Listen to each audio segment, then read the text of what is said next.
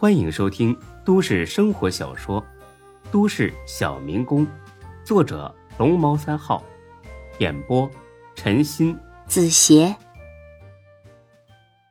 第二百零八集。这这结婚可是大事啊！见过双方家长了吗？尤其是你俩年纪差这么多，家里人能同意吗？哦，见了，他们都没意见。放屁！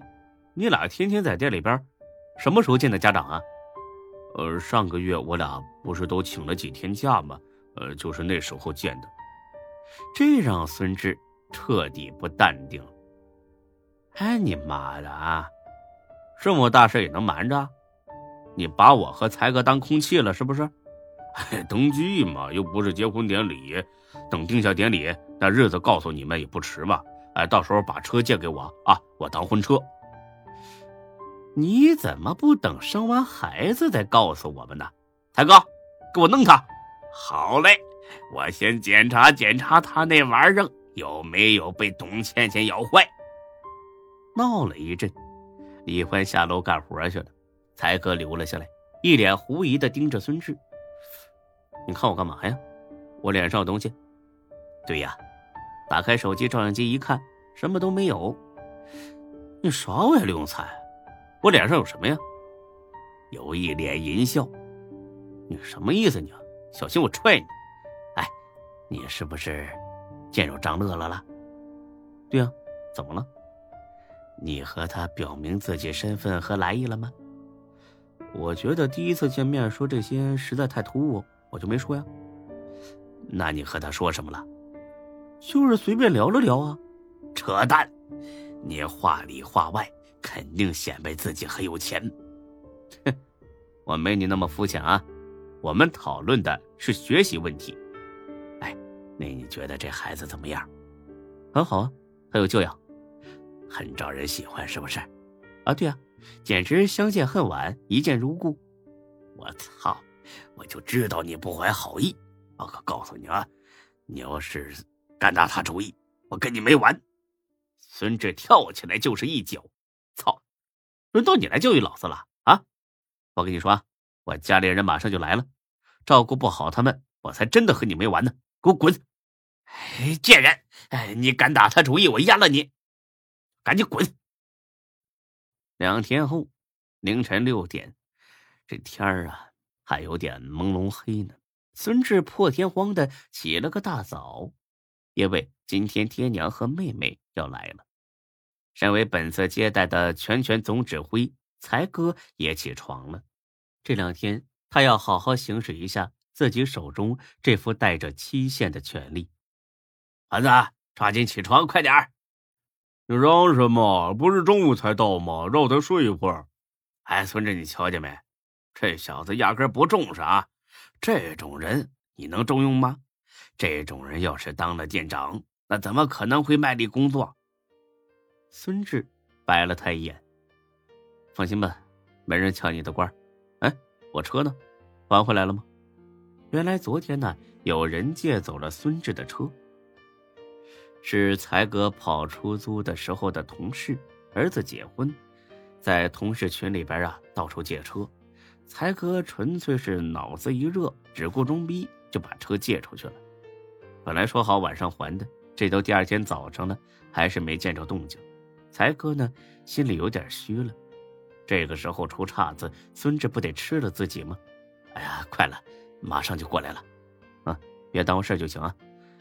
我可不想接上他们之后傻站在路边打车，啊，不能不能，绝对不能。哎，对了，记得晚上把佳琪接过来，我跟他说好了，我妹妹很想见他。我知道。楠楠想考 J 市影视学院嘛？那可是跟夏佳琪这个学姐好好讨教讨教。哎，对了，暖水湾房子没问题吧？老大，你都问了几十遍了，我不至于蠢到连个房子都搞不定的程度吧？行行行，你厉害。吃了早饭，正想出门呢，来电话了，是一个陌生的号，要么是诈骗电话。要么是打错了，孙志直接给挂了。但这人呢很有耐心，一直打。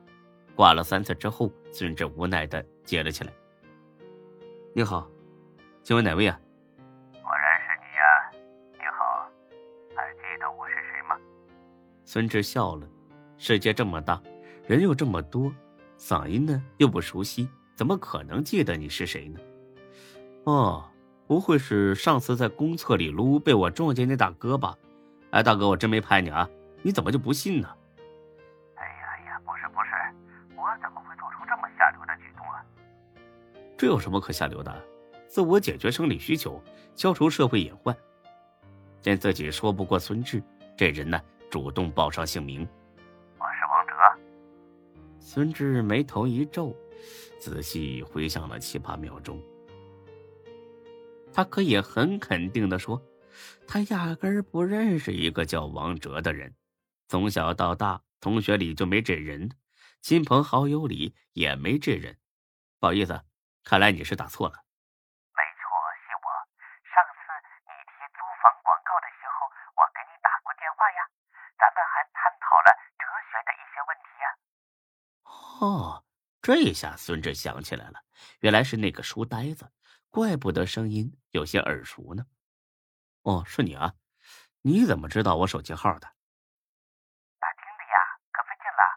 我邻居呀，认出上次来贴广告的那俩人是鸿盛火锅店的工作人员，我费了好大的劲才找到你的。孙志真有点无语了，这人真是尼玛一根筋呢，估计又想和自己讨论什么大道理。孙志呢，就算有这个闲情逸致，眼下呢。也没这个闲工夫了，啊，不好意思，我最近很忙啊，我恐怕没时间和你讨论哲学呀我不是讨论哲学呀，我是想打电话提醒你，有人要砸了你的店呐。孙志一听愣了，有人要砸自己的店？你是从哪里得到这个消息的？呃，是一个陌生人告诉我的。孙志越听越糊涂。这都什么八竿子打不着的关系啊！既然是陌生人，他又如何告诉你的？他给我发了条短信，让我提醒你啊。短信内容是什么？啊，内容就是最近有人会砸了你的店。你还留着这人手机号吗？能不能发给我看一下？啊，我留着呢，是幺三五七八七八。孙志听完愣了。这是夏兰之前用过的手机号，他立刻拿起才哥手机打了过去，打通了，但是无人接听。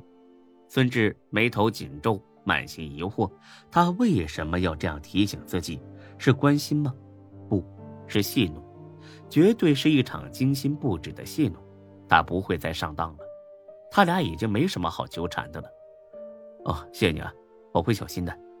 挂了电话，孙志一脚把面前的凳子给踢飞了。他妈的王八蛋！才哥也不知道该如何安慰。这个该死的夏兰，简直就跟幽灵一样，阴魂不散，不玩死孙志不算完。孙志啊，别生气了啊！你就当他在犯贱，就当他死了，高兴点啊！今天呢，家里人就来了，对不对？多好啊！没等孙志说话呢。又来电话了，是孙连成打来的。不好了，志哥，咱们店儿被人砸了。他们三个火急火燎的赶到店里，惊呆了。大门被砸了，窗户也破了，就连一楼大厅也被砸得一片狼藉。粗略的估计一下，得损失小十万，而且一星期之内是别想正常营业了。这肯定不是有人喝多了耍酒疯，而是蓄意报复。这边还没看完呢，老李打过电话说老店也被砸了。孙志很恼火，他家人马上到了，说好的带他们到店里看看。这一片狼藉还怎么看呢？爹妈不得担心死？